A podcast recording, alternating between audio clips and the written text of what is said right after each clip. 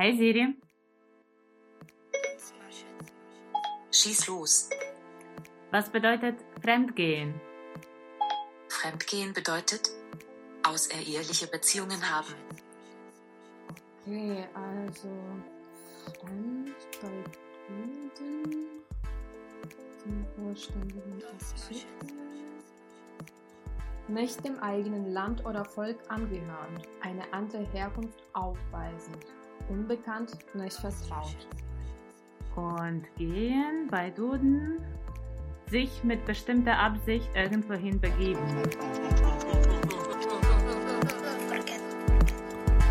Hallo, wir sind Maria und Maria zwei junge Ukrainerinnen, die in Deutschland leben und arbeiten. und nicht mal studieren. Блін, ми ж хотіли інакше почати.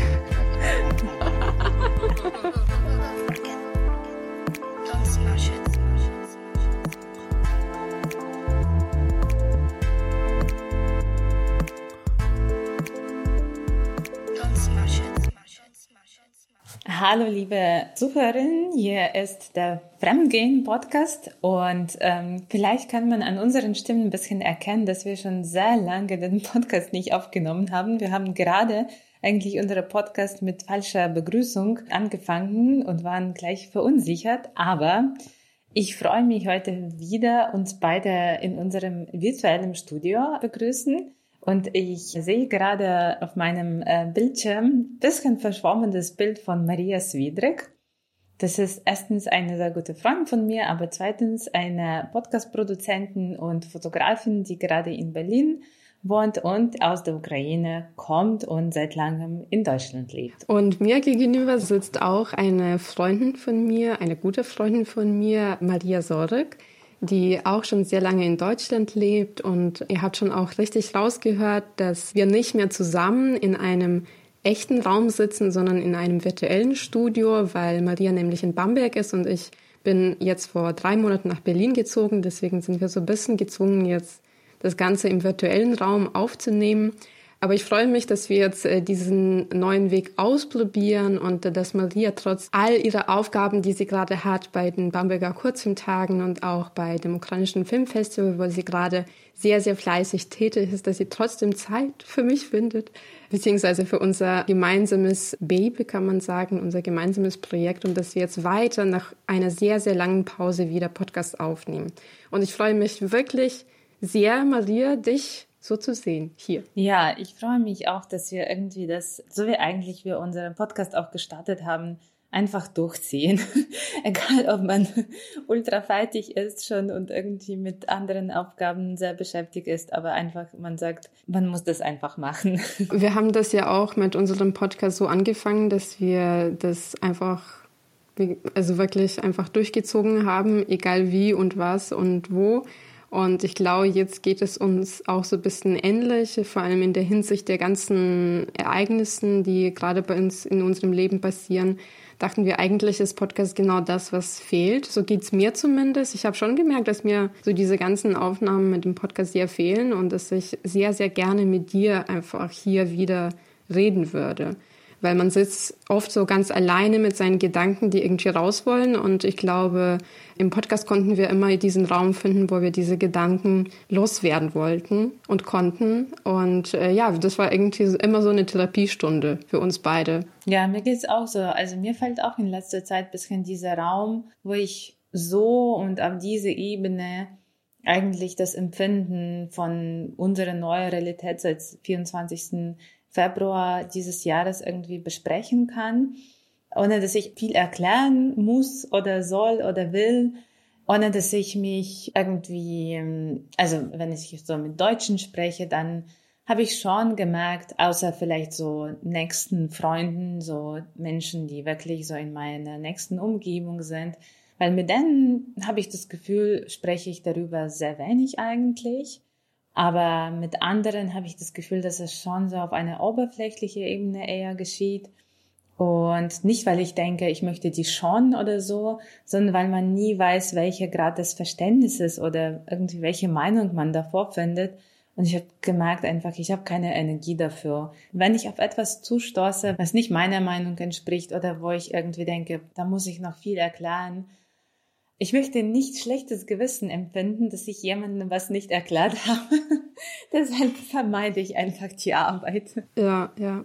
Aber ich verstehe es total. Ich glaube, mir geht's auch so ähnlich, dass man so zwischen diesen beiden Zuständen so ein bisschen schwankt, zwischen diesem, ich möchte ganz viel erzählen und ganz viel erklären, aber zum anderen auch, ich habe keine Energie mehr dafür. Und ich glaube, heute geht es uns auch ganz anders als vor vier Monaten oder noch irgendwie ähm, am Anfang des Krieges, weil ich glaube, da weil diese Euphorie, in Anführungszeichen Euphorie, sondern irgendwie dieses einfach überwältigende Gefühl, Sachen aufzuklären, war einfach viel zu krass. Und heutzutage empfindet man eigentlich mehr Müdigkeit als einfach diese Lust, äh, Sachen zu erklären. Und dann vermeidet man eher die Gespräche und beschränkt das wirklich nur so auf den engen Freundeskreis und nicht jetzt auch so die große öffentliche Runde.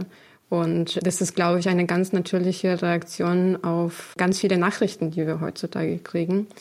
Deswegen kann ich das sehr, sehr gut nachvollziehen, weil es mir genauso ähnlich geht. Aber wie ich schon am Anfang gesagt habe, deswegen war ich auch froh, dann das im Podcast wieder so ein bisschen aufzugreifen, weil das schon auch einfach hilft, glaube ich, wenn man über bestimmte Dinge redet aus der ukrainischen Perspektive, weil ich glaube, wir sind alle müde und ich sehe auch, dass die ganzen ukrainischen Aktivisten müde sind.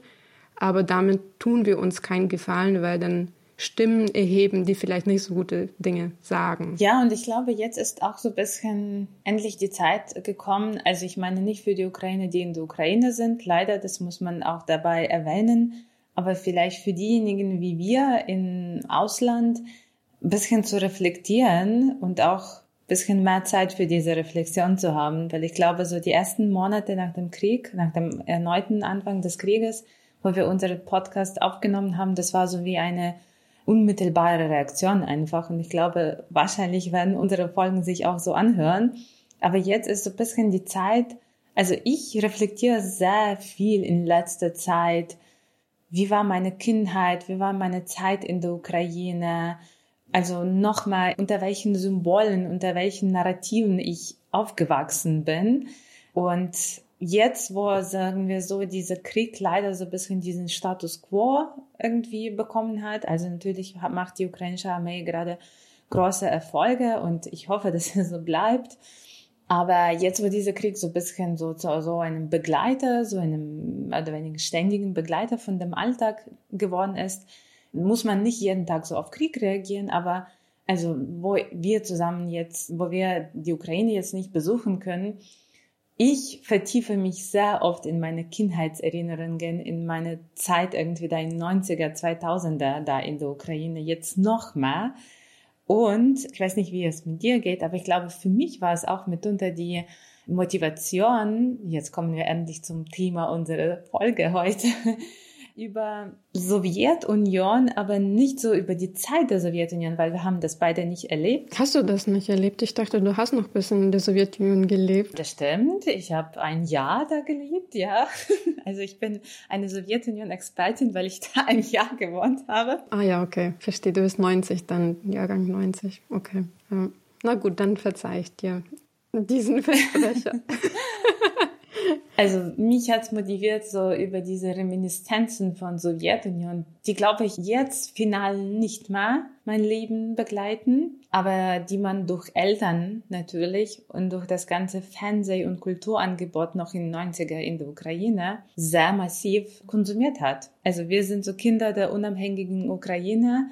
Wir sprechen beide Ukrainisch. Ich habe von der Sowjetunion, von der ehemaligen Sowjetunion war ich in Russland, Belarus, Georgien. Alle anderen Länder sind mir irgendwie nach wie vor ein Geheimnis oder ich weiß über die nicht so viel.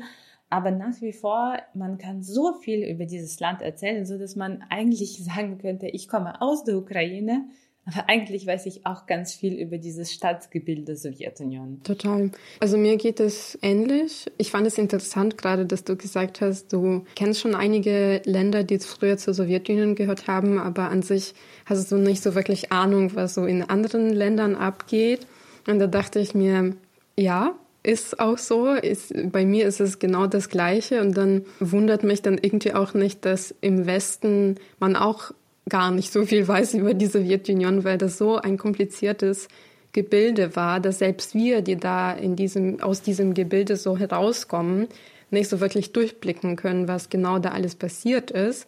Und obwohl ich oft dem Westen Schuld gebe, dass sie sich mit dieser Geschichte nicht auseinandergesetzt haben, ist es auch irgendwie klar, dass wenn man keinen Zugang zu den ganzen Informationen hatte, dass man auch nichts davon weiß. Und das war für mich natürlich auch dann der sozusagen der Anstoß, mal drüber zu nachzudenken oder nochmal zu reflektieren, was das alles ist. Und es hat bei mir schon so in den letzten Jahren angefangen, glaube ich. Da habe ich mich mehr so mit der georgischen Geschichte auseinandergesetzt oder ich habe ein bisschen mehr Literatur aus Georgien gelesen, die genau von diesen Themen handelt.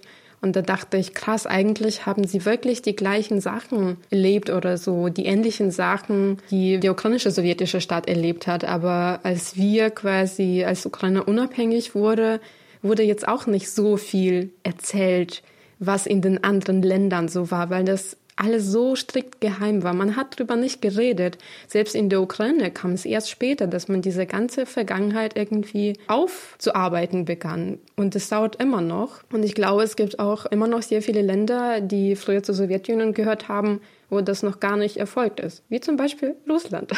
ja, ich glaube, aus dem, was wir eigentlich so jetzt erzählen, kann man gut raushören, dass die Sowjetunion in diesem Sinne eine perfekte Kolonialmacht war, beziehungsweise Russland als Anführer von der ganzen, weil, schau mal, ich habe gerade gesagt, die anderen Länder, ich habe die besucht und es wurde auch so ein bisschen, auch uns so ein bisschen aufgezwungen oder man hatte so diese Info mitgenommen, dass irgendwie muss Georgien mit uns was zu tun haben oder wir müssen uns so, sofort uns gut verstehen oder irgendwie, keine Ahnung, Tadschikistan oder Usbekistan, das sind so, man wird sich verstehen. Nein, das sind so verschiedene Kulturen eigentlich. Und was du sagst, dass eigentlich für Westen war das, ich behaupte zu sagen, bis wahrscheinlich 2022 ein, einfach ein unifiziertes Land.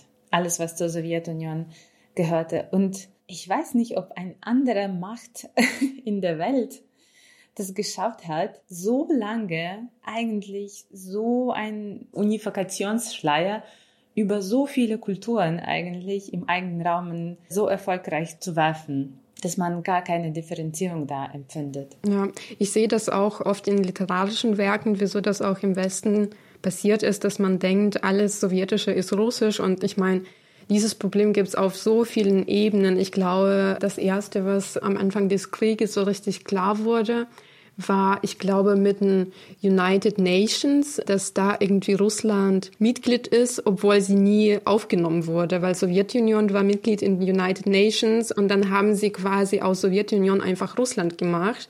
Und legal gesehen gehört Russland eigentlich nicht zu United Nations. Und das sind so ganz kleine, feinfühlige Sachen, äh, wo man merkt, man hat Sowjetunion immer mit Russland gleichgesetzt. Und Russland, beziehungsweise ich sehe, sage das jetzt selbst schon so, die Sowjetunion hat es einfach geschafft, wirklich uns alle so anzugleichen auf so eine Art, dass man nach außen immer gedacht hat, das war alles ein Raum und wir reden ja alle Russisch und wir teilen die gleiche Vergangenheit, was natürlich zum Teil auch stimmt, aber man sieht auch, was für Schaden das alles angerichtet hat heute, weil man merkt, es ist nicht so, dass es irgendwann vorbei war, diese Geschichte, sondern es zieht sich bis heute. Und deswegen gibt es diesen Krieg heute in der Ukraine. Und deswegen gab es auch den Krieg in Georgien. Und deswegen gibt es auch diese ganzen Unruhen auch in Belarus. Und man merkt, dass es eigentlich diese koloniale Macht, äh, sie hatte nie ein Ende. Und dass das so still und lange erfolgreich existieren konnte in dieser Form. Das ist sehr beeindruckend auf sehr negative Weise, sage ich mal. Wo du über diese Existenz sagst, denke ich mir, dass vielleicht unsere Eltern auch so ein bisschen diese Existenzträger von der Sowjetunion gewesen sind. Also ich weiß nicht, wie es bei dir war, aber in meinem Fall war das auf jeden Fall so. Meine Großeltern, vor allem meine Oma und meine Eltern, die das bisschen, also und ich meine, meine Eltern sind so ein Vorbild oder irgendwie so ein typisches Beispiel äh, der Sowjetunion-Familie. Mein Papa kommt aus Russland, meine Mama aus der Ukraine. Die haben sich auf der sowjetischen Kurort äh, Krim kennengelernt und genau und haben dann irgendwann mich gezeugt. Das ist eine schöne Geschichte. Ja, meine Oma hat irgendwann keine, also meine Eltern sind geschieden. Meine Mama, Oma sagt immer, zumindest war es gut für die Blut von Maria. dass die Blutmischung erfolgte und dass das irgendwie, keine Ahnung, an, anscheinend guten Einfluss auf, ich weiß nicht, auf kognitive Fähigkeiten hat. Aber da kann ich keine irgendwie wissenschaftliche okay. Aussage dazu. Sowas habe ja, ich noch nie das gehört. War, das war meine Oma. Meine Oma hat viele nicht wissenschaftliche Aussagen oder Wahrheiten in der äh, Welt produziert und mitunter auch viele Mythen über die Sowjetunion obwohl sie eigentlich eine sehr gebildete äh, Frau war und äh, sehr religiöse, aber das haben wir schon besprochen, dass eigentlich im Mentalität von ukrainischen Frauen sehr viele Glauben irgendwie sich sehr gut vermischen. Aber wie war es zurück zur Sowjetunion? Wie hast du das in deinem privaten Leben, dieses Land erlebt? Also ohne da zu leben, wie bist du so in Berührung mit diesem Land gekommen? So ganz auf eine persönliche Ebene. Ich glaube tatsächlich, so richtig in Berührung damit gekommen bin ich sehr, sehr spät in meinem Leben, weil ich früher nie so drüber nachgedacht habe und erst später so jetzt in den letzten Jahren gemerkt habe, was alles so von Sowjetunion kommt und äh, wieso wir genau diese in dieser Übergangsphase von der Sowjetunion in die unabhängigen Staaten, wieso wir so viel davon mitgenommen haben, weil wir genau die Phase erlebt haben, wo diese Sowjetunion zusammengebrochen ist und wo nichts Neues war, beziehungsweise es gab was Neues, aber es hatte keine so richtige neue Essenz, die anders war als in der Sowjetunion. Und als ich angefangen habe, mich damit auseinanderzusetzen, vor allem durch meine Familie, vor allem durch meinen Vater, der immer wieder so Geschichten erzählt aus der Sowjetunion und wie schmerzhaft das für ihn heute ist, an diese Zeit zu denken, habe ich angefangen, darüber zu reflektieren. Das war zum Beispiel auch jetzt letzten Sommer, war ich in der Ukraine noch im Urlaub und ich war, ich war bei meinen Eltern und ich wollte meinen Eltern, also beziehungsweise mit meinem Vater und mit meinem Freund, wollten wir den Film Brat schauen. Das ist ein ganz klassischer, so post-sowjetischer Film, weil es geht um die 90er, quasi nach dem Zusammenbruch der Sowjetunion. Die 90er, wo es viel Kriminalität gab und äh, Drogen und Armut und einfach brutale Gewalt auf den Straßen. Und ich glaube, für mich war das irgendwie so eine coole Kindheitserinnerung, so diesen Gangsterfilm zu sehen, so einen Mafia-Film. Und als wir den gesehen haben, ich habe schon gemerkt, dass mein Vater immer wieder so ganz komisch reagiert hat auf bestimmte Szenen.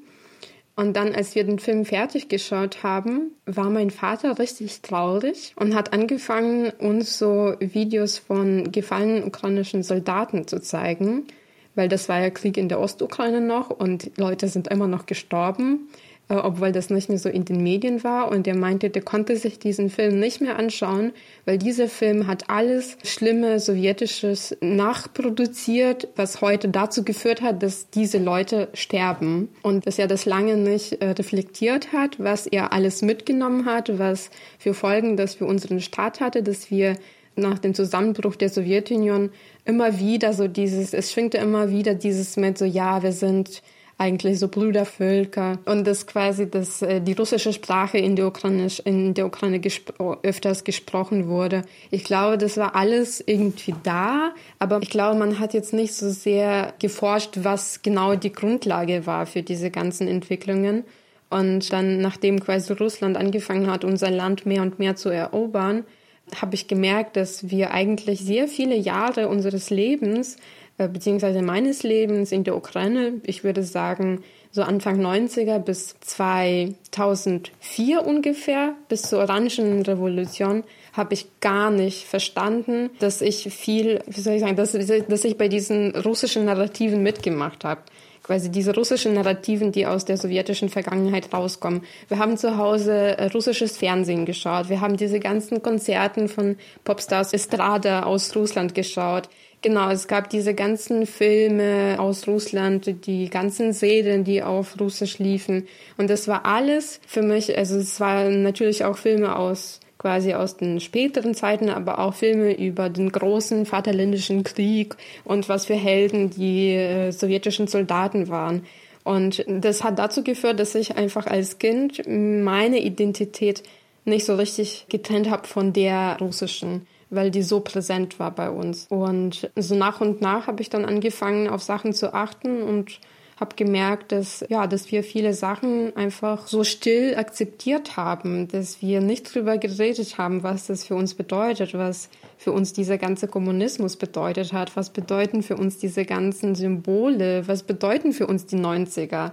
Es war alles nicht schön. Wir haben das alles so verschluckt sozusagen aber haben nie so wirklich öffentlich darüber geredet, dass viele Dinge da nicht okay gelaufen sind. Und wenn das heute im Westen von den Linken vor allem sehr gefeiert wird, die ganzen sowjetischen Symbolik und die ganze alles, was sich so drumherum dreht, dann habe ich verstanden, dass es mir weh tut. Und ich glaube, ich bin noch nicht so richtig zum, ich, ich springe auch von einem Gedanken zum anderen, weil ich wirklich nicht weiß, wie ich darüber reden soll zum Teil. Das sind so Sachen, wo man wirklich nach und nach merkt, dass man drüber reden soll, aber man weiß noch nicht wie. Und so empfinde ich das auch bei vielen ukrainischen Leuten. Ich glaube, es ist wichtig, erstmal sich zu bekennen dazu und ich bin irgendwie froh, dass du das gerade sagst, dass du auch dir eigentlich keine Gedanken gemacht hast bis zu einem gewissen Zeitpunkt. War bei mir auch so, obwohl ich zum Beispiel, wir beide waren Pfadfinderinnen. Zum Glück. Zum Glück, ja, das was äh, tatsächlich sehr viel zu der ukrainischen Identität im positiven Sinne, also ich meine das nicht in nationalistischem Sinne beigebracht hat, weil ich glaube, in unserem Fall war es nur gut, weil wir eben in diesem sowjetisch geprägten Umgebung äh, beide aufgewachsen sind und natürlich als Kinder oder Teenager dann nicht so viele, nicht so viel darüber nachgedacht haben. Also ich habe das auch alles konsumiert, alle diese Konzerte, alle diese Angebote, alles diese Filme. Also bei uns zu Hause wurde dieser Film Ironia Sudbelis Lohkim Param, die Ironie des Schicksals oder ich weiß nicht, was man sagt bei der Sauna, wenn man wenn man aus der Sauna rauskommt. Also das ist so ganz, ganz äh, bekannte Komödie aus der Sowjetunion. Ja, ziemlich platt eigentlich, die auch sehr fragliche Narrative da in diesem Film eigentlich wiedergibt. Aber das war eine Komödie Nummer eins in der Sowjetunion und meine Eltern haben das geschaut und ich habe das mitgeschaut und ich habe mich auch gefreut darauf und ich habe auch gedacht, endlich gutes Kino und nicht diese amerikanische, weil Amerika war schon damals böse. Genau, das gab es in unserem Haus auch, dass man irgendwie nicht bereit war, die ganze keine Ahnung, Freiheit von amerikanischen Filmen wahrzunehmen. Obwohl natürlich jetzt, wenn ich mit meiner Mama rede, dann sehe ich, dass die glücklich waren, mal in 90er Twin Peaks anzuschauen oder irgendwie andere Filme. Und es ist schon da, glaube ich, sich so, ich glaube, es ist krass, also für uns jetzt, das irgendwie sich zu bekennen, dass man so diese Konsument von Sowjetischen war. Aber für die, glaube ich, war es auch so krass, plötzlich zu verstehen, dass Scheiße, es gab so viel gutes Produkt in der Welt und wir hatten einfach keinen Zugang dazu weil wir natürlich dazu gezwungen waren, alles, was in der Sowjetunion entsteht, einfach als das Beste der Welt wahrzunehmen, ja? Ja, ich meine, das, das klassische Beispiel ist Musik für mich. Das merke ich immer wieder, wenn ich mit äh, meinen Freunden und Freundinnen mich treffe und sie über die westliche Musik reden, dass ich oft immer noch merke, dass ich die Sachen nicht kenne. Und ich denke mir, mein, in meinem Kopf gibt so viel Müll, aus dem sowjetischen, quasi aus den sowjetischen Zeiten oder so die ganze postsowjetische Zeit aus Russland, wo ich mir denke, wieso muss ich das alles kennen? Wieso muss ich diese, wir haben schon drüber geredet, glaube ich, aber ich denke mir, krass, also wir hatten halt einfach nichts anderes und es gab natürlich so illegale Produkte, die man erwerben konnte, wenn man Glück hatte, dann hatte man irgendwie ein Gerät, wo man das abspielen konnte, aber wenn du das das nicht haben konntest, dann musstest du alles vom Fernsehen produzieren. Das alles kam aus dem großen Russland und äh, was anderes war uns eigentlich komplett fern. Voll, ich muss sagen, für mich das beste Beispiel dafür ist zum Beispiel die Musik von David Bowie, die ich mit 29 für mich entdeckt habe oder 28, ich weiß nicht, der 29 vielleicht zu spät, früher, nee, nee, nee, 26. Aber, boah, okay. Also ich habe äh, die Musik von David Bowie viel später für mich entdeckt. Nicht, weil ich irgendwie so, keine Ahnung, so unempfindlich für Musik von David Bowie bin, weil ich finde die super und ich mag die, sondern weil, wie du sagst, weil meine Eltern hatten da auch wenig Zugang dazu. Also mein Papa war derjenige, der die Schallplatten von Beatles und Led Zeppelin und so weiter und so fort gesammelt hat. Aber konnte da auch nicht so einen differenzierten Musikgeschmack irgendwie bilden, weil erstmal waren die so hungrig nach etwas, was aus dem Westen kommt. Und meine Mama, die war schon sehr so artig und konform, würde ich sagen. Die hat nur so klassische Musik gehört. Und die war da auch, glaube ich, so ein bisschen ängstlich, um das Neue zu irgendwie zu erkunden. Und deshalb habe ich als Kind auch ganz viel von, ich weiß nicht, ich habe in der, weißt du, in diesem Fragebogen, dass man in so, wie heißt, äh Gott, äh, die Pochetkova Grundschule. In der Grundschule, weißt du, genau, diese Fragebogen, die man so in der Klasse so einander gibt, um das auszufüllen. Und da gab es Frage, wer ist dein Lieblingsinterpret oder Musikband? Und ich muss zugeben, viele in meiner Klasse, die so aus diese galizischen Intelligenzfamilien kommen, die unter der Repression von Sowjetunion sehr gelitten haben, die waren eher so progressiv und modern und haben da keine Angst, Spice Girls oder ich wollte sagen Beastie Boys, aber das ist nicht das, wie heißt Boys Band? Backstreet Boys. Backstreet Boys. cool. Die haben zum Beispiel das reingeschrieben und weißt du, was ich reingeschrieben habe? Lube. Ich habe geschrieben Alla Pugachewa. Oh, Gott sei Dank nicht Lubä, aber Alla Pugachewa. Naja, zum Glück ist Alla Pugachewa diejenige, die jetzt in Israel sitzt und gegen den Krieg ist. Gegen den Krieg ist, äh, Gott sei Dank. Aber ja, aber das habe ich natürlich auch als Kind reingeschrieben, weil ich natürlich wahrscheinlich nicht wusste, was ich da reinschreiben soll, aber auch, weil ich auch das bisschen von meinen Eltern konsumiert habe, dass das etwas Gutes ist. Und ich glaube, meine Eltern, also ich habe vor, der, vor dem Podcast habe ich meine Mama gefragt, wie stehst du eigentlich zur Sowjetunion? Was ist das für dich? Und die meinte, dass natürlich würde die nicht zurückgehen und sie weiß, wie schlimm es ist, aber für sie leider, und sie, ich glaube, sie meinte das auch so, dass es leider so ist, für sie ist es das Ort ihrer Kindheit und ihrer Jugend, die ziemlich glücklich waren. Und sie kann an dieser Tatsache nichts ändern.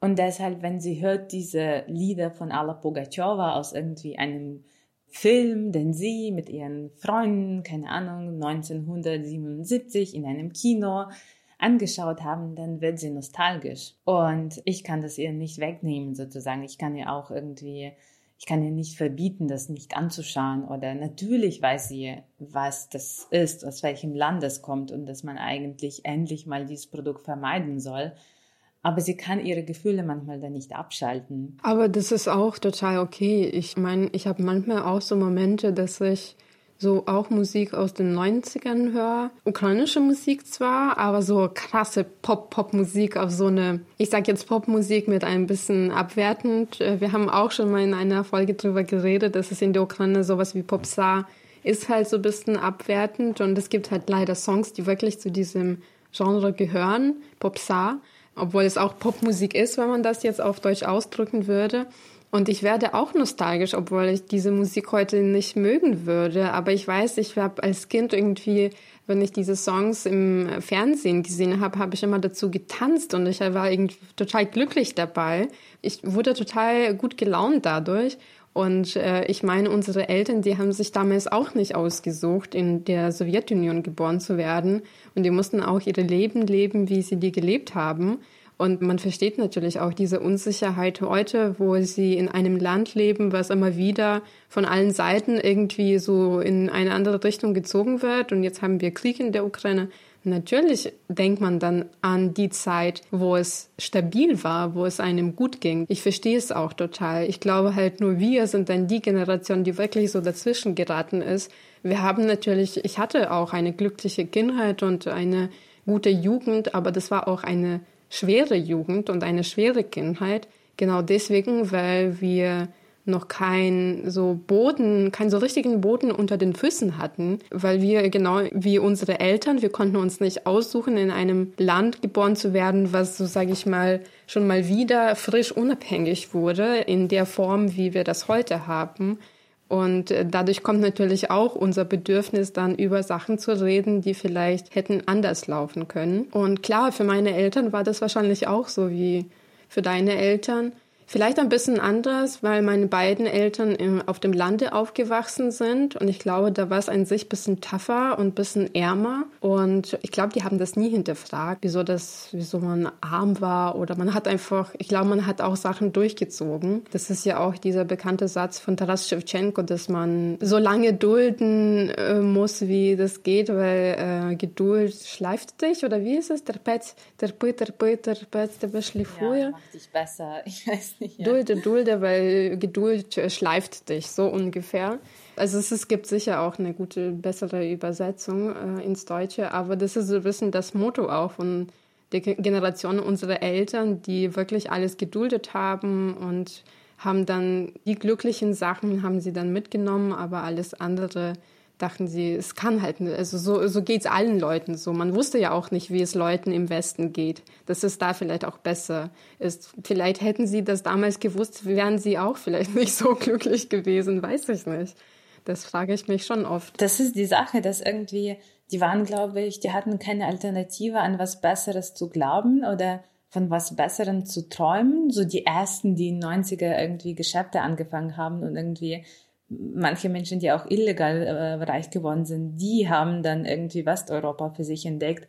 Aber so ganz normale Menschen, sagen wir, die mit irgendwie ehrlicher Arbeit äh, oder ihr irgendwie Einkommen verdient haben, die hatten diese Alternative nicht und natürlich haben sie sich dann in diese zurück in diese Sowjetunion zurückgesendet oder meine Mama hat dann von Krim geträumt. Krim ist natürlich super schön, aber nachdem sie zum Beispiel mit mir in Italien war oder in Kroatien, dann hat sie schon gesehen, okay, Krim ist nicht das einzige Ort in der Welt, äh, wo irgendwie was einem gut gehen kann. Aber das ist diese Sache, wo man auch so ein bisschen diesen kolonialen Narrativ irgendwie durchschaut, dass in der Sowjetunion wurde so jedes Ort so irgendwie erstmal besser als alle anderen in der Welt. Also du brauchst nichts mehr in der Welt. Du hast alles nur in deinem Land. Wozu brauchst du irgendwie dieses Ausland? Ich glaube, dasselbe ist jetzt in Russland, was geschieht, aber die brauchen unbedingt natürlich Bodenschätze von der Ukraine. Das, was du gesagt hast, gerade mit dem Ausland und wir haben alles hier, wieso müssen wir ins Ausland gehen?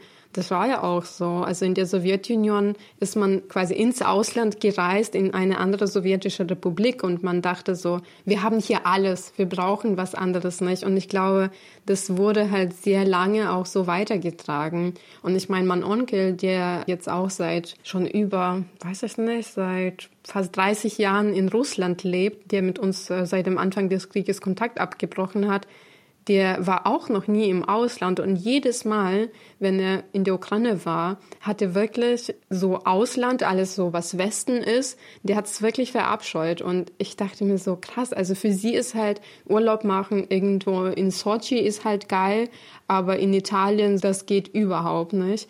Und wieso müssen wir irgendwo hin? Weil wenn wir so tolles Land haben, wo wir in jeder Ecke die besten Sachen haben, die natürlich aber nicht die besten sind, ich meine, die können für die WesteuropäerInnen exotisch sein, wenn sie die besuchen, aber man muss wirklich ehrlich in die quasi der Wahrheit in die Augen schauen, dass die Sachen oft einfach nicht toll sind.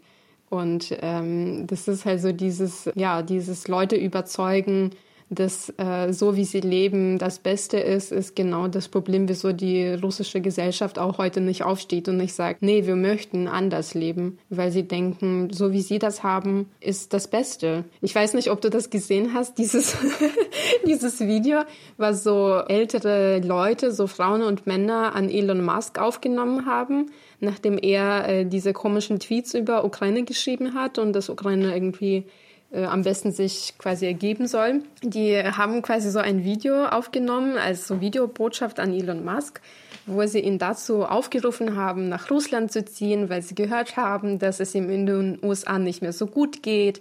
Und der sollte alle seine Unterlagen packen, all sein Geld und einfach nach Russland kommen, weil Amerika ist nicht mehr das Land der Möglichkeiten, aber Russland ist es. Russland ermöglicht ihm alles. Die haben wirklich die besten Technologien, die haben die beste Wirtschaft. Und wenn der zu denen kommt, dann erfährt er sehr viel Liebe und sehr viel Zuneigung und es soll ihm gut gehen. Und ich habe es mir angeschaut, wirklich, ich fand es witzig, ich habe drüber gelacht, weil das so absurd war. Aber das Traurige ist, diese Leute glauben das, wirklich. Und das ist richtig krass. Ich muss auch zugeben, dass ich manche von diesen Mythen beziehungsweise Märchen darüber, dass in der Sowjetunion es gibt diese alte, bekannte Aussage in der Ukraine, in allen post-sowjetischen Ländern, in der Sowjetunion war es besser oder früher war es besser, ja. Und das bezieht sich natürlich im Fall von unseren Eltern auf die Sowjetunion. Und ich muss sagen, ich als Kind habe auch paar von diesen Märchen mitgenommen. Also zu vielem standen meine Eltern äh, und Großeltern kritisch. Aber solche Sachen wie ich weiß nicht, Eis, zum Beispiel meine Mama, die hat, die hat immer in 90er gesagt, dass Eis in der Sowjetunion war besser und hat besser geschmeckt. Und ich habe als Kind natürlich das auch irgendwie mitgenommen und dachte mir, stimmt, Eis war früher besser. Jetzt weiß ich das. Natürlich ist es eine so ein bisschen Alterserscheinung und irgendwie du nimmst alles, was in der Kindheit war, besser. Oder meine Mama hat immer davon geschwärmt, dass es früher viel mehr Fläche für Eislaufen gab oder Eiskunstlaufen, das irgendwie und dass die Winter besser waren und alles besser waren und dass die Kinos da waren. Und natürlich, wenn du diese krasse 90er erlebt hast, wo es nichts gab, dann denkst du, es war besser in der Sowjetunion. Aber die Sache ist, dass die Ukraine gerade in den letzten zehn Jahren so eine Entwicklung durchgegangen ist, dass erstmal viele Bürger von der Ukraine nach Europa gereist sind oder in andere Länder irgendwie das, die Welt gesehen haben, ja, nicht nur Russland und nicht nur Sowjetunion. Zweitens, die Ukraine hat selbst irgendwie eine Infrastruktur aufgebaut, wo man eigentlich auch schon in der Ukraine gut leben kann. Also mit, mit großem Angebot gibt es natürlich Probleme oder so. Und dass man irgendwie diese Nostalgie für Sowjetunion, die ist nicht mehr nötig. Die ist einfach so außer Zeit, die ist einfach lächerlich Während Russland eigentlich, das war noch vor dem Beginn des Kriegs, sie haben eigentlich diese, nochmal diesen Hype um Sowjetunion ausgebaut. Auch die jungen Menschen, also unsere Generation und auch jüngere Menschen, haben plötzlich irgendwie angefangen, keine Ahnung, sich Komsomol äh, anzuschließen. Also Komsomol, das ist so diese Jugendorganisation, sowas wie, keine Ahnung, Hitlerjugend in der Nazi, in Nazi-Deutschland, sowas war Komsomol, also vielleicht nicht so krass, weil ich weiß nicht. Hitlerjugend äh, klingt einfach so äh, krass. Hitlerjugend ähm, klingt krass, ja. In DDR kennt man das ja auch, also das gab's ja auch, diese ganzen Pioniere oder wie hieß es? Pioniere, genau. Pioniere und Komsomol, das waren so, wenn du den Alter von 16 genau erreicht hast, dann bist du schon so ein bisschen zwischen Parteigenossen und äh, Pionier, also gab es noch diesen Komsomol. Und es gibt auch in Russland gerade jetzt. Und irgendwie das, was die Ukraine so hinter sich hinterlegt hat, diese Geschichtsperiode, weil man irgendwie schon als unabhängiges Land andere Erfahrungen gemacht hat, da hängt Russland voll dran. Und irgendwie will das allen anderen auch irgendwie anbinden. Ja, das habe ich auch so erlebt, dass so jüngere Leute aus Russland, die sich als Opposition bezeichnen, sage ich mal, dass die sich oft auch als Kommunisten bezeichnen, weil das gerade wieder so in ist irgendwie mit diesen Ideen zu leben, so dieses ja irgendwie Kommunismus auf eine bessere Art irgendwie, weiß ich nicht. Und das Komische ist, dass diese Entwicklung halt echt nicht nur in Russland ist, sondern auch im Westen. Ich habe schon so viele Leute erlebt hier in Deutschland, die auch vom Kommunismus schwärmen. Und das beunruhigt mich, das äh, finde ich irgendwie, ich finde das richtig komisch. Das macht mir auch ein bisschen Angst. Ich merke auch, dass ich dann, sobald ich dieser Satz gedroppt wird, dass man irgendwie Kommunist ist oder davon erzählt, wie toll Kommunismus war oder ist, da schweige ich lieber, weil ich wirklich merke, dass es mir weh tut. Ich weiß nicht, wie es dir damit geht, aber ich habe das in den letzten Monaten ganz, ganz krass erlebt, also diese Auseinandersetzung mit Kommunismus und mit dem Sowjetischen und wie dieser Hype um das Sowjetische, dass er wirklich, dass er für unsere Generation der jungen Leute in der Ukraine total schmerzhaft ist, aber nicht nur aus der Ukraine, auch aus Kasachstan oder auch aus Georgien. Ich glaube, die sehen das auch so ähnlich. So kriege ich das zumindest aus den Gesprächen mit Freunden, ich glaube, so der Moment, wo ich gemerkt habe, dass es mir richtig wehtut, war als Fusion Festival diese ganze sowjetische Symbolik für ihr Festival übernommen haben. Mit so komischen Pressetexten dazu. Ja, dass sie gegen den Krieg sind, aber die denken, von der ganzen Situation werden nur die Rüstungsindustrien verdienen. Also man merkt, dass sie halt dieses Trauma haben des Kapitalismus und dass sie denken, es will immer jemand an dem Ganzen verdienen, was zum Teil natürlich stimmt, aber halt in diesem Kontext einfach total fehl am Platz war, weil sie von einem System geschwärmt haben, was unserem Land, was heute im Krieg ist, so viel Schaden angerichtet hat und dazu geführt hat, dass wir überhaupt diesen Krieg heute noch haben. Und weil sie halt auch oft wahrscheinlich auch nicht wussten, was überhaupt für die postsowjetischen Staaten Kommunismus bedeutet hat. Ich glaube, die Westeuropäer haben irgendwie das verpasst, dass die schlechte Erfahrungen, die sie mit Kapitalismus gemacht haben, haben wir mit Kommunismus gemacht. Aber äh, dass wir schlechte Erfahrungen damit gemacht haben, haben die irgendwie, keine Ahnung, verpasst oder irgendwie nicht wahrgenommen, weil ich glaube, auch mitunter, weil Russland als irgendwie Erbin und die bekannteste Land aus diesem sowjetischen Raum nie sich öffentlich damit auseinandergesetzt hat, wie das Deutschland mit Nazi-Vergangenheit gemacht hat.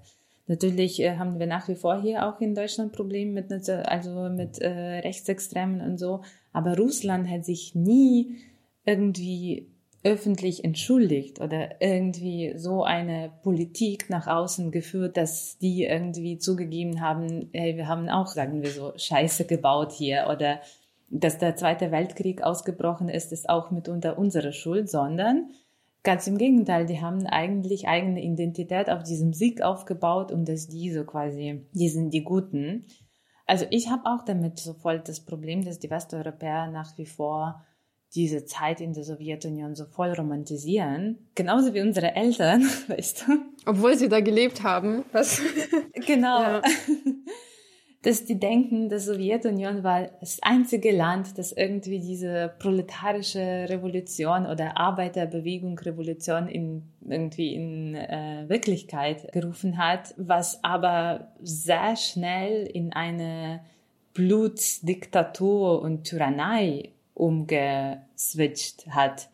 Also ich habe auch großes Problem mit sowjetischer Symbolik hier in Deutschland. Also ich habe, ich war vor kurzem in Berlin und es gibt auch diese Flohmärkte da, wo auch so diese Nachlass aus DDR oder Sowjetunion verkauft wird.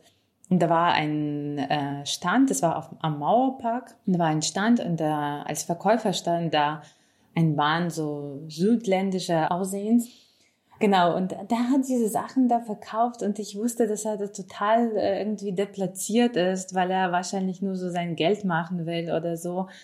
Aber ich dachte mir, das ist für mich dasselbe wie, keine Ahnung, wie jetzt die Hakenkreuze hier verkauft werden, äh, ganz ehrlich.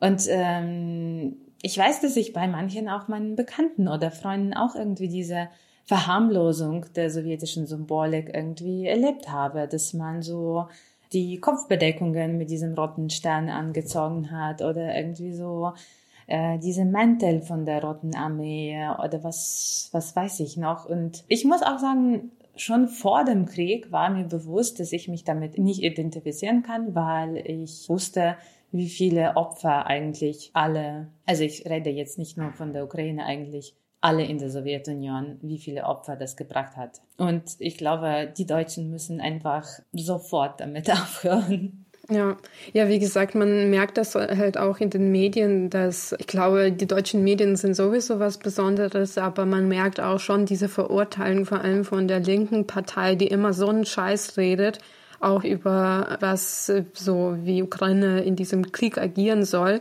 Und das sind schon auch meistens so die linken Leute, die solche Narrative reproduzieren. Und da denke ich mir, es reicht einfach mal einmal Wikipedia aufzumachen und dann von einem Link zum anderen zu gehen, um zu schauen, was für ganzen Sachen, was für Verbrechen Sowjetunion angerichtet hat für alle Länder, die zur Sowjetunion gehört haben. Und das würde schon reichen, um damit aufzuhören. Und einfach ein bisschen Menschlichkeit wahrscheinlich. Ich glaube, das könnte nicht so schwer sein, aber diese ganzen Gespräche von einigen deutschen Intellektuellen, da frage ich mich einfach, was, was da los ist und wieso diese große, ich habe mich oft gefragt, wieso diese, wieso es so schwer fällt, hier in Deutschland einfach zu akzeptieren, dass Sowjetunion und jetzt deswegen auch äh, Russland, dass, dass sie eigentlich so die Bösen sind. Weil klar, es gibt diese Verantwortung gegenüber Sowjetunion, wie äh, die deutschen PolitikerInnen heute sagen, gegenüber Russland. Sie setzen natürlich die Sowjetunion wiederum mit Russland, obwohl dazu auch andere Länder äh, gehört haben. Und da denke ich mir, okay, das ist schon mal Fehler Nummer eins aber auch so dieses ganze, man hat die russische Kultur total gefeiert und man äh, denkt an die großen Literaten, an Tolstoi, an Dostoevsky und man denkt, wie können die die so große Kultur produzieren? Wie können die dann zu solchen Barbaren werden? Und ich glaube, das ist oft so dieses einfach Angst zu akzeptieren, dass man sehr lange Sachen gemocht hat, die eigentlich sehr böse waren. Und äh, ich muss sagen, mir geht es ähnlich. Ich habe ja auch russische Literatur gelesen und ich war ein richtig großer Fan von äh, Michail Bulgakov. Das war wirklich mit Abstand einer meiner Lieblingsschriftsteller und äh, der war Ukrainer zwar, ist in Kiew geboren, aber für mich ist dieser Schriftsteller, sage ich mal, gestorben, als ich äh, erfahren habe, dass er total ukrainefeindlich war. Und jetzt so nach dem Anfang des Krieges habe ich mich habe ich angefangen, mich damit auseinanderzusetzen, was genau auch in diesen Texten steht. Und selbst in diesen großen Werken, in dieser großen russischen Kultur, in diesen ganzen Texten stehen so viele Sachen, die allen Länder, die irgendwie früher zu russischem Imperium gehört haben oder zur Sowjetunion, die diesen Ländern total feindlich gegenüber sind. Und dass die westliche Welt das auch nicht rausgelesen hat, finde ich, und das bis heute irgendwie gar nicht reflektiert wird, finde ich auch total traurig. Weil ich glaube, in der Ukraine beginnt jetzt dieser Prozess, dass man anfängt, auch so alte Filme zu schauen, alte Bücher zu lesen und man merkt, wie da die Ukrainer beschrieben werden, wie die Ukrainer in Filmen dargestellt werden. Es kommt jetzt alles raus und wir haben das früher auch nicht gemerkt. Aber ich denke mir, jetzt ist genau der Zeitpunkt, wo man das zumindest machen kann. Deswegen wundert es mich auch so krass, dass dann die deutsche Linge sich hinstellt und sagt so, ach nee, wir machen ja so, ja, wir machen einfach so ein tolles Festival und wir benutzen die sowjetischen, die sowjetische Symbolik, weil das war ja alles so toll und ihr müsst verhandeln und das wird schon alles gut sein und wir geben euch den Anstoß. Guckt mal, wie schön es sein kann. Wir feiern einfach auf dem Ganzen. Und ich mir so, nein. Ja, ja, weil die denken, dass irgendwie Sowjetunion so ein Raum der Völkerverständigung war, aber war es nicht. Das war Völkerunterdrückung eigentlich und nur totale Exotizierung, äh, wie, sagt man das? Exotizieren, exo, also. Ich kenne dieses Wort nicht, was meinst du? Also, wenn, äh, wenn etwas zu exotik gemacht wird. Mhm, mhm. Ja, no. wir sagen mal Exotizierung, ja. Ja, keine Ahnung. Exorzismus. Ja, ja, weil ich erinnere mich an ein, weißt du, meine erste äh, Assoziation mit unserem Podcast war ein Bild äh, von meiner Mama in der Schule wo sie zu irgendwie einem Fest alle so nationale Trachten angezogen haben. Und ich weiß noch, dass ich damals noch so verwundert war, dass es so erlaubt war in der Sowjetunion, dass die so nationale Trachten angezogen haben. Aber natürlich war es irgendwie so ganz billige Sachen. Und wie meine Mama darüber gesprochen hat, habe ich bemerkt, es war nur so zum Vergnügen, zum Spaß, aber nicht um sich mit dieser Kultur auseinanderzusetzen. Nur so ein Schein. Sowas haben sie immer wieder gemacht, dass sie diesen Schein erschaffen haben, wir geben euch ja den Raum. Das war ja, ich glaube, so in den 20ern, als diese Ukrainisierung kam in der Sowjetunion. Und dann hat man so diesen Anschein gekriegt, ah ja, die Republiken dürfen sich halt, dürfen ihre Sachen machen. Aber das war einfach nur ein Manöver, einfach um Leute so ein bisschen zu beruhigen, um danach das Ganze, was erschaffen wurde in diesen zehn Jahren, komplett zu eliminieren. Wir kennen auch diesen großen Terror, der Stalin gemacht hat. Und also wirklich diese ganzen äh, Leute, die da auf einmal erschossen wurden in der Ukraine, diese ganzen Werke, die erschaffen wurden, die komplett verschwunden sind. Das war ja immer wieder so dieser Versuch, so ein bisschen was zu geben und dann noch mehr davon wegzunehmen. Und ich glaube, so in der Sowjetunion, was du gerade angesprochen hast, ich habe davon auch schon gelesen. Wir hatten ja auch noch, zumindest war es in ähm, den 90ern in meiner Kindheit so, es gab so diese ganze bestimmte Art von Trachten, die man getragen hat, die so ganz billig waren man redet von Scharowarstwo, diese ganze Art, über die ukrainische Identität zu reden. So ganz kitschigen Gesänge und Tänze und ja, wir stellen uns hin mit diesen Trachten, die alle gleich aussehen, die theoretisch ukrainisch sind, es aber nicht sind. Und das war genau die, das, der Mythos von der, von Sowjetunion, von Russland, dass sie quasi uns eine neue ukrainische Identität aufgezwungen haben, die einfach, einfach richtig lächerlich ist. Und ich glaube, wir mussten auch bestimmte Jahre lernen und beziehungsweise so Sachen rausgraben, um die wahre ukrainische Identität wirklich zu finden. Und dieser Prozess ist natürlich noch sehr lange, aber das ist ja genau dieser Versuch, dann so das alles so anzugleichen und dann mit so einem kleinen, so einem kleinen Tick dann irgendwie so ein Zeichen zu geben. Aber ja, ihr seid ja ein eigenes Land, aber eigentlich auch nicht. Ja, weil ähm, ich glaube, es ist auch so diese Zeichen von auch von Kolonialmacht, diese Angst vor Individualität. Ich glaube, das, was du angesprochen hast, mit dieser Charoware, mit diesen Trachten, die total künstlich waren, die war ausgedacht, diese Individualität, die war nicht echt. Und wie unsere echte Identität und Individualität war, das haben wir erst, keine Ahnung, erst vor kurzem angefangen eigentlich rauszufinden, würde ich sagen. Ja, ja.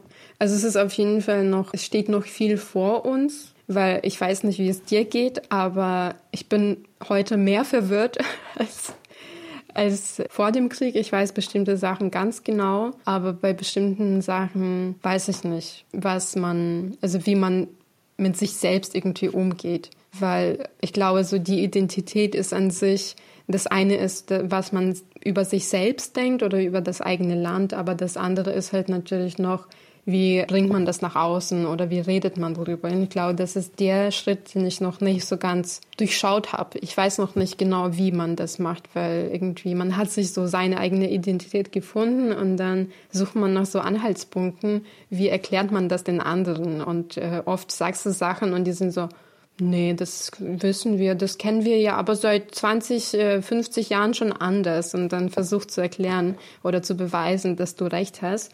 Und da bin ich froh, dass es natürlich, man muss natürlich immer so ein bisschen Vormünder suchen in den intellektuellen Kreisen. Und da bin ich, ich bin ein sehr großer Fan von Timothy Snyder aus den USA und äh, der ist derjenige, der sehr viel über ukrainische Identität erklärt, ohne selbst Ukrainer zu sein. Und ich bin ihm wirklich dankbar, dass er wirklich manchmal Sachen erklärt für mich, die mir meine Identität erklären. Und das sind zumindest dann Sachen, auf die man sich berufen beziehen kann, wenn man drüber redet.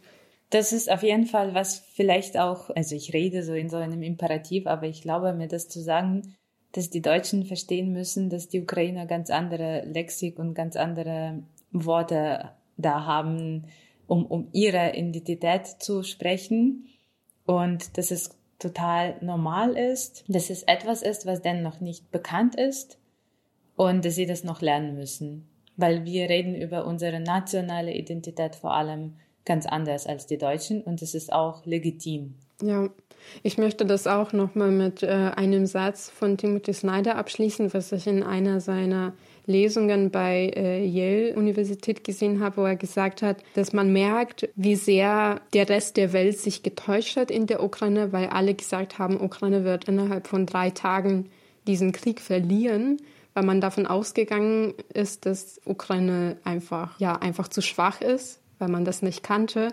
Und das, was Ukraine so einen krassen Widerstand geleistet hat und dass Ukraine jetzt so lange noch in diesem Krieg kämpft, sagt einfach viel darüber, wie krass unsere Gesellschaft sich fort so entwickelt hat und wie sehr, wie sage ich mal, unterentwickelt doch die westlichen Gesellschaften sind, die einfach nie sich ja, informiert haben, dass da eine andere Gesellschaft existieren kann, die schon viel weiter ist, als sie das gedacht haben. Und das fand ich irgendwie ganz schön, das als Anmerkung und auch für uns, glaube ich, als Bestätigung von dem, dass das, was passiert gerade, ja, uns auch Mut geben soll, wirklich weiter zu unserer Identität zu verteidigen, weil ich glaube, das ist das, was, was am Ende zählt. Okay, Maria, na ja, wir haben jetzt eine Stunde geredet. Schön. Das ist schön, für den Anfang voll schön. Ich glaube, ja, da müssen wir einfach jetzt regelmäßig weitermachen, weil ich kann auch nicht irgendwie jetzt versprechen, wie strukturiert unser Reden war. Aber es ist auch egal, es äh, zeigt, dass wir äh, nach wie vor gute Gesprächspartnerinnen sind. Das ist tatsächlich immer so, jetzt wo wir uns nicht so oft sehen, aber immer, wenn ich, letztes Mal, als ich bei dir in Berlin war, Das war krass. Ich habe diese zwei Stunden überhaupt nicht gespürt.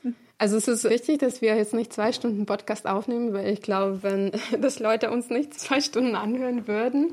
Aber ich äh, hoffe, dass unsere HörerInnen gnädig sind und uns nicht so sehr urteilen, falls wir zu chaotisch waren. Aber äh, wir machen weiter. Wir versuchen für euch mehr über äh, so Informationen, Anekdoten, Fakten über die Ukraine zu liefern und freuen uns, äh, wenn ihr uns weiterhört und äh, dafür abonniert uns einfach auf Spotify, Soundcloud und Apple Podcasts. Und ihr könnt uns auch auf Social Media folgen. Genau, vor allem auf Instagram. Genau, auf Facebook sind wir leider nicht mehr so aktiv, ist dem geschuldet, dass das eine alte das Plattform ist. Scheiß Plattform ist einfach. Total unübersichtlich. Ja, ja. Aber falls ihr irgendwelche Anmerkungen habt oder falls ihr irgendwelche Anregungen habt, könnt ihr uns auf Instagram auf jeden Fall schreiben. Wir hoffen da wieder ein bisschen aktiver zu werden. Das ist alles ein bisschen, war alles brach gelegt für die Monate, aber jetzt äh, geben wir uns ein bisschen mehr Ansporn weiterzumachen. Vielen Dank, dass ihr heute mit uns wart und bis nächste Folge. Bis dann. Tschüss. Ciao.